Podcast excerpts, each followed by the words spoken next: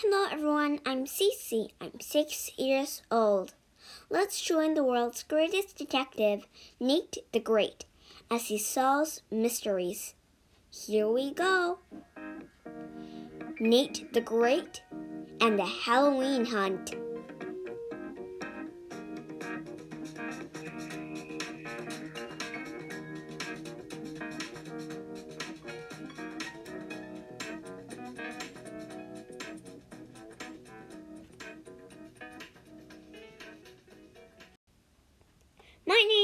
Is Nate the Great.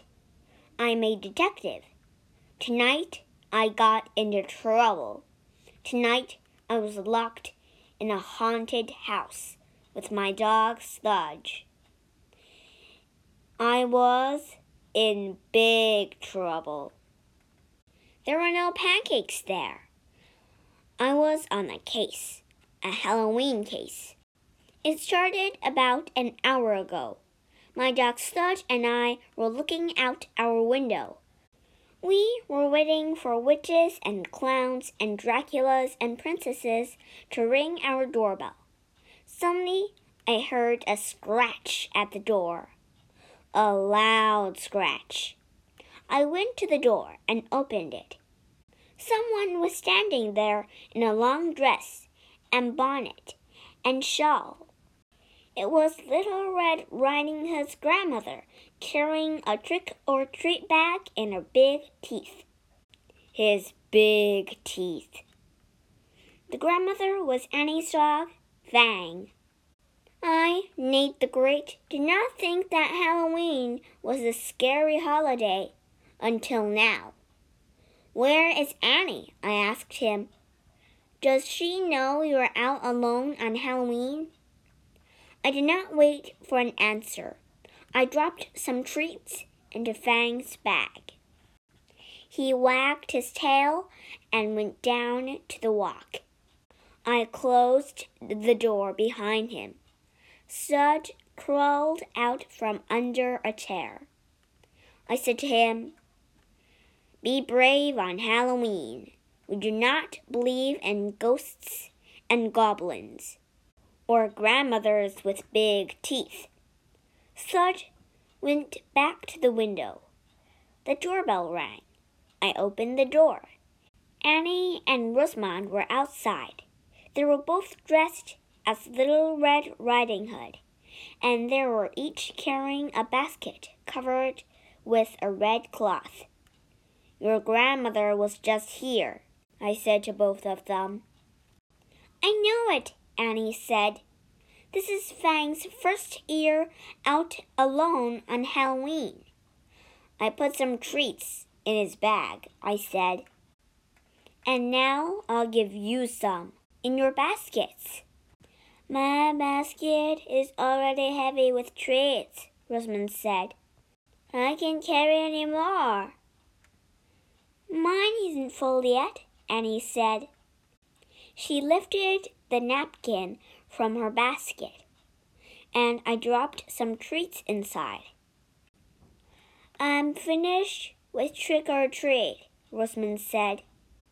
I came here to ask for help. What kind of help?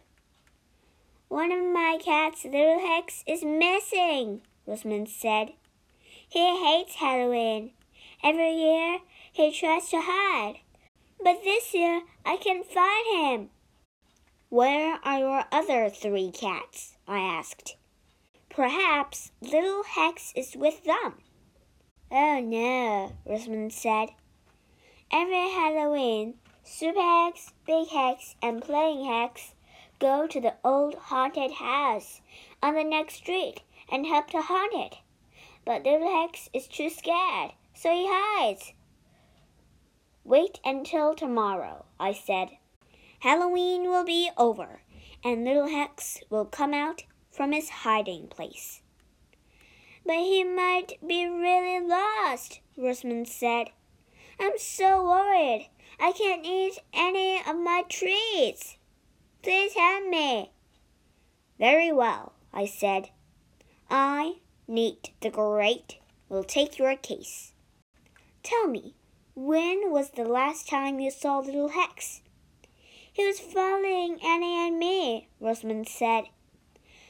Where did you go tonight? I asked. First, I put on my costume, Rosamond said. And then we went to Annie's house. Little Hex followed me there. And then what? Annie finished dressing up Fang. She sent him on his way. Then Annie and I went to Claude's house. He gave us some cookies. We put them in our baskets. Next, we went to Esmeralda's house. She gave us her special Halloween biscuits. Was Little Hex still following you? Yes, Rosamond said. Then Esmeralda asked Annie and me to help her get into her gorilla costume.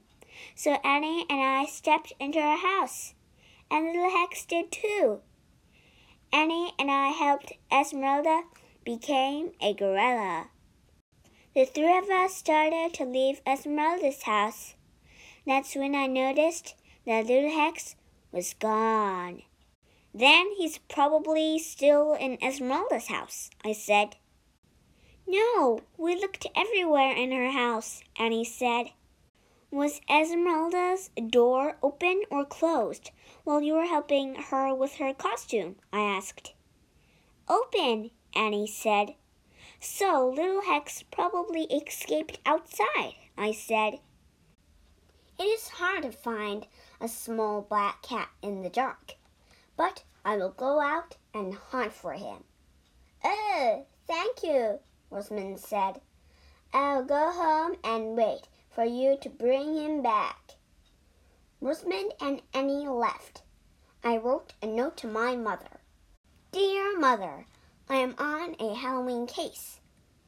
I am hunting for little Hex, who would rather hide than haunt. I will be back, unless a grandmother with big teeth uses them on me. Love, Nate the Great. I got a flashlight. Sludge and I went out into the night. I saw two pirates ahead of us. Excuse me, I said. Have you seen Rosamond's cat, Little Hex? The pirates turned around. There were Finley and Pip. We have just started on our rounds, Finley said, and all we've seen are a dancing artichoke and a robot. Sludge and I walked up and down the street. We saw more pirates and monsters and kings and artichokes, but we did not see little Hex. Where could he be? What would a scared cat do on Halloween? I asked Sludge. Then I had an idea. Perhaps little Hex wasn't scared anymore. Perhaps I should be looking for a brave cat and not a scared one. Perhaps this year little Hex is learning how to haunt. I said to Sludge, I, Nate the Great, don't believe in haunted houses, but we must go to that old house and haunt for little Hex. Sludge did not look happy, but we walked to the old house. It looked haunted. It looked like every ghost who had ever haunted anything was haunting this house on this night. Sludge and I crept up the front steps. They creaked. I knew they would. I knocked on the door. It creaked. I knew it would. I opened the door. It squeaked. I stepped into the house. Sludge slunk in. I called out, Super Hex, Big Hex, Plain Hex, Little Hex, Any Hex, are you here? You have one minute to show your face. Then Sludge and I are leaving. I started to count the seconds.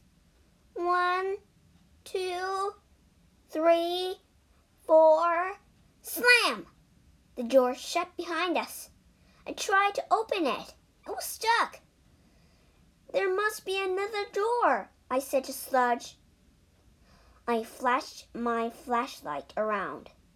I saw cobwebs and old furniture draped with white sheets. I heard clinking and clanking and shrieking. Is that you, cats? I shouted. I saw three pairs of eyes glowing at me in the dark. Cat's eyes. They belong to Super Hex, Big Hex, and Plain Hex. Then they disappeared. I flashed my flashlight all over the house. The three cats were gone. But how did they get out of the house? How could Sludge and I get out? I heard more clinks and clanks and shrieks. The cats had left, so what was making those ghostly noises? I, Nate the Great, now believed in haunted houses. We had to get out of here. I found another door. It was locked. I tried the windows. They were locked. There must be a way out, I thought. The cats got in and got out. I kept looking. And then, in front of me, I saw a ghost. I don't believe in ghosts, so how could I see this one? But it was creeping toward me, dressed in a white sheet and suddenly I knew I've solved the case. Little Hex must be under that sheet, learning how to haunt. I lifted the sheet. Sludge was huddling under it. He was hiding. I unwrapped him. He led me to another room. He found a hole. It was small, but he dug in it, making it bigger. It was big enough for us to crawl into. It led to the outside. We were free! Good work, Sludge, I said. We walked down the street, away from the house. We were happy to do that. Little Hex was not in the haunted house, I said. We are back to looking for a scared cat. Did I have any clues? Pancakes help me think. Bones help Sludge think. We went home. We ate. I thought back. The last time Rosamond saw little Hex was when he followed her into Esmeralda's house. Then he was gone. Esmeralda and Annie and Rosamond had searched Esmeralda's house, but they could not find little Hex. So he must have gone out into the night alone. But why would he do that when he was scared of Halloween? Sludge was scared of Halloween too. He had hidden under a chair in my house and under a sheet in the haunted house. Perhaps Little Hex was hiding under something. But where? We must go to where Little Hex was last seen, I said. Sludge and I went to Esmeralda's house. She was there, eating from her bag of treats. I am looking for little Hex, I said. He's in here, Esmeralda said. Rosamond and Annie and I looked all over this house. Want some of my treats? My bag got too heavy to carry around. I stared at Esmeralda's treats. Suddenly, I remembered something. I remembered lots of things. I remembered clues. I have no time for treats, I said. I must go to Rosamond's house right away. Sludge and I rushed to Rosamond's house. She was lying on a sofa. She was still wearing her little Red Riding Hood costume. She looked strange in it. Rosamond looked strange in everything. I was just at Esmeralda's house, I said. She was eating some of her treats. I'm still not hungry, Rosamond said, pointing to her covered basket on the table. I'm too sad to eat. I think I know where little Hex is, I said. Where? Where is he? Rosamond clutched her red cloak. I, Nate the Great, walked over to Rosamond's basket. I lifted up her red cloth that was on top of it. And there was little Hex fast asleep in the basket. It's little Hex, Rosamond cried. Yes, I said. I, Nate the Great, say that you've been carrying him around since you left Esmeralda's house. I have? Yes. He must have crawled into a basket at Esmeralda's house while you and Annie were busy helping Esmeralda become a gorilla. But how could he fit inside? Rosamond asked. There are few left in the basket, I said. Little Hex probably ate most of them and took their place under the napkin and hid there. Sludge hid under a chair and a sheet tonight. When you are scared, you might hide under something. Sludge gave me that clue twice. Rosamond stroked little Hex. But how did you know that little Hex was hiding in my basket? she asked. He could have been hiding anywhere. You've gave me the clue, I said. You told me that you and Annie started out together, doing trick or treat. When you got to my house, Annie had room in her basket for treats, but you said your basket was too heavy. How come your basket was heavier than Annie's? They should have been the same because you both went to the same places. I, Nate the Great, say that your basket was full of little Hex. He was full of your treats. No wonder it was heavy. I'm so happy little Hex is back, Rosamond said. Let's have a Halloween party to celebrate. I'll go outside and invite everybody I see. Including your grandmother with big teeth, I asked. Sure, Rosamond said. Fang probably collected more treats than anybody. I believe that, I said. But I will never be hungry enough to take food from Fang's fangs. Sludge and I left. The case was over. Halloween was almost over. No more hunting, no more hunting. What had caused all that clinking and clanking and shrieking in that old haunted house? I would never know. I, Nate the Great, say that some mysteries are better left unsolved.